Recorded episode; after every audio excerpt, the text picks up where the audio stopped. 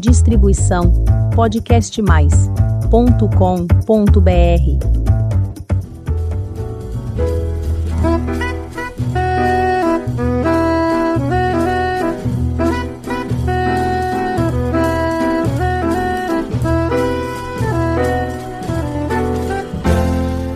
Olá, eu sou a Elizabeth Junqueira do canal Avosidade.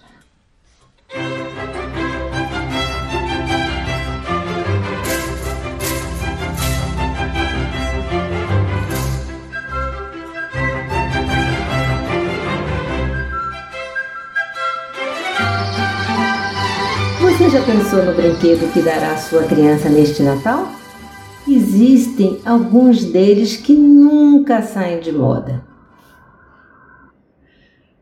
Do Egito antigo, passando pelos impérios romano e grego, até a revolução tecnológica após a Segunda Guerra, sempre na moda. Saiba como alguns brinquedos populares surgiram: boneca, pipa, Jogos de tabuleiro, por exemplo, faziam sucesso desde a época em que os nossos avós, bisavós, eram pequenos, ou muito, muito antes. Até o videogame, que é o mais novo da turma, esse já está com mais de 70 anos, hein? Você sabe a origem dessas brincadeiras e desses brinquedos que vem séculos ou até milênios atrás. O Avosidade foi atrás e descobriu muitas coisas interessantes. A jornalista Ana Magalhães participa deste episódio. Ela vai contar sobre o fascinante mundo destes brinquedos que nunca saem de moda. E rola,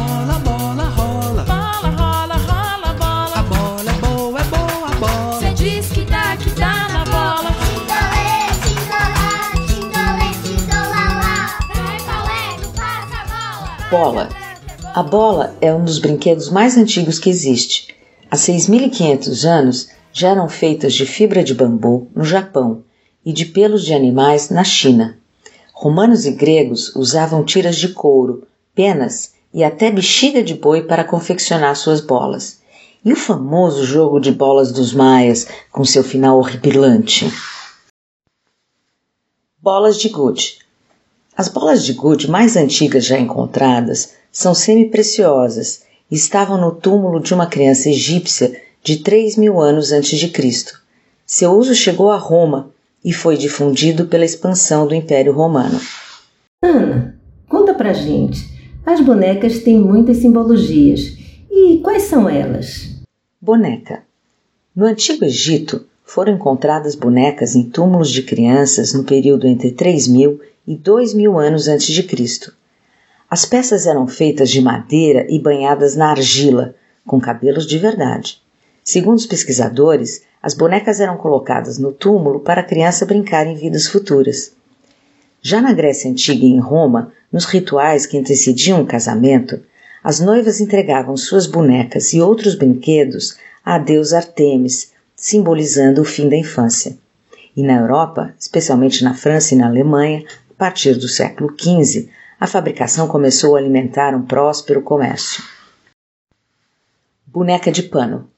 O historiador Luiz da Câmara Cascudo, renomado pesquisador do folclore brasileiro, considerava a boneca de pano como um dos principais documentos de informação sobre o povo brasileiro.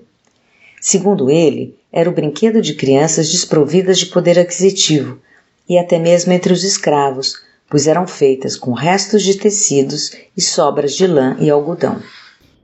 E agora vamos aos jogos. Ana, o que, que você conta sobre eles? Dominó. O jogo surgiu na China e sua criação é atribuída ao soldado chinês Hang Ming, que viveu de 243 a.C. a 182 a.C.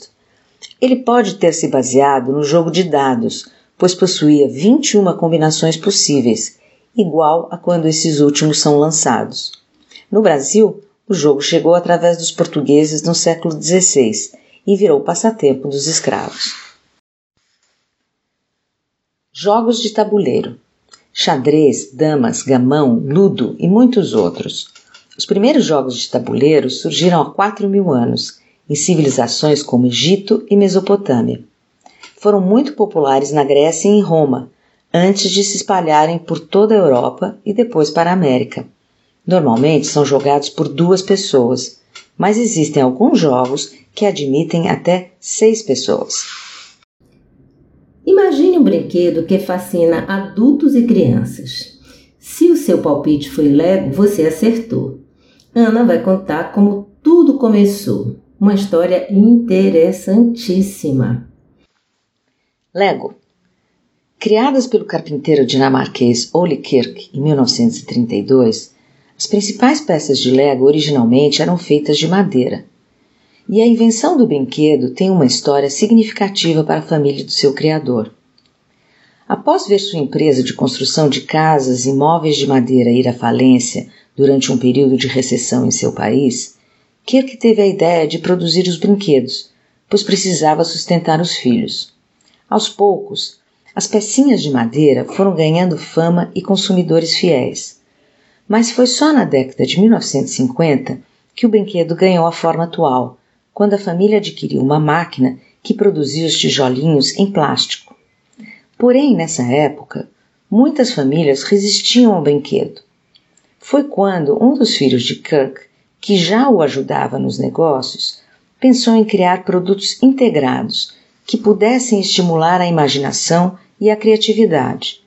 E aos poucos, a Lego foi se transformando no que é hoje, uma brincadeira para todas as gerações.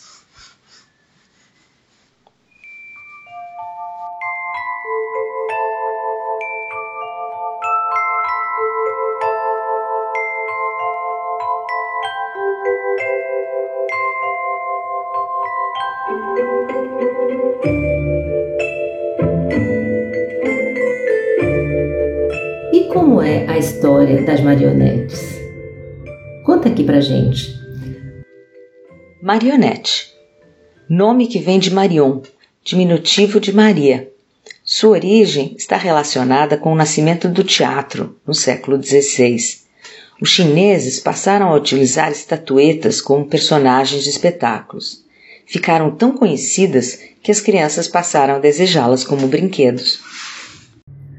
Ana, vamos voar? Voar com as pipas? Pipa.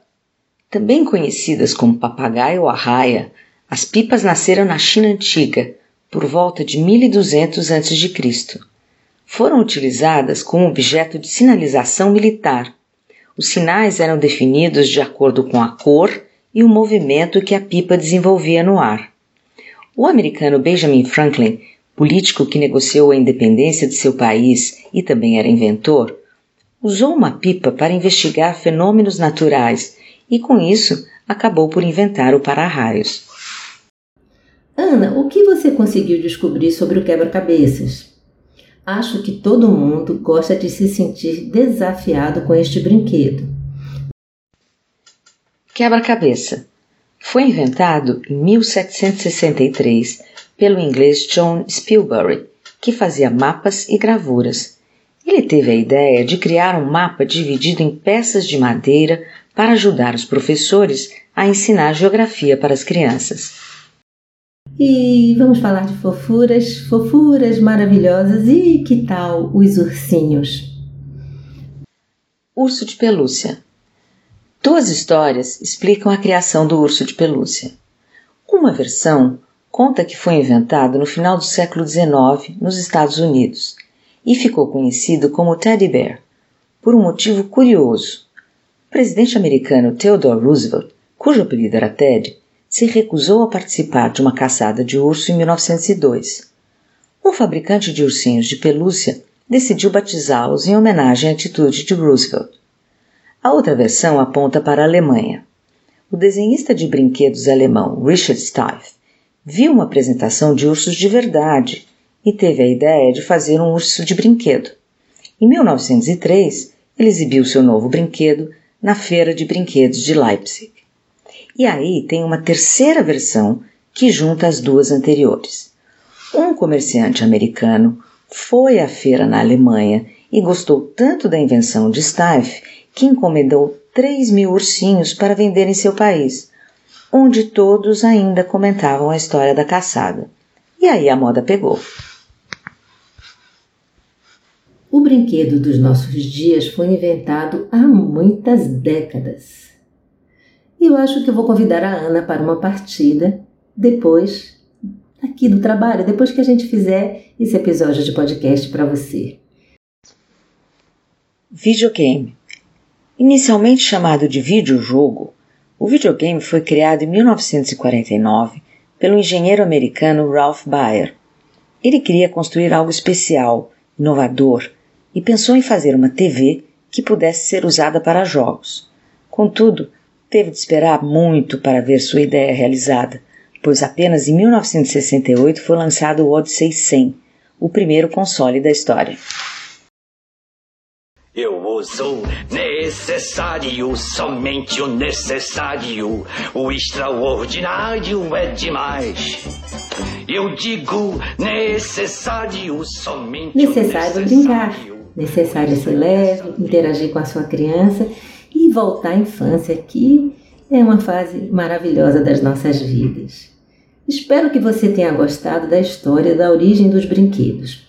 Faça uma surpresa para sua criança, seu neto, seu filho, afilhado, qualquer criança que esteja pertinho de você e que você tenha muito afeto por ela e conte a origem do seu brinquedo preferido. E para você que está nos ouvindo pela primeira vez, faça um convite, visite o canal Avosidade. Tem muita história bonita para você conhecer, aprender e se emocionar. Toda quinta-feira tem episódio novo às 16 horas. Muito obrigada pela sua companhia e até o próximo episódio.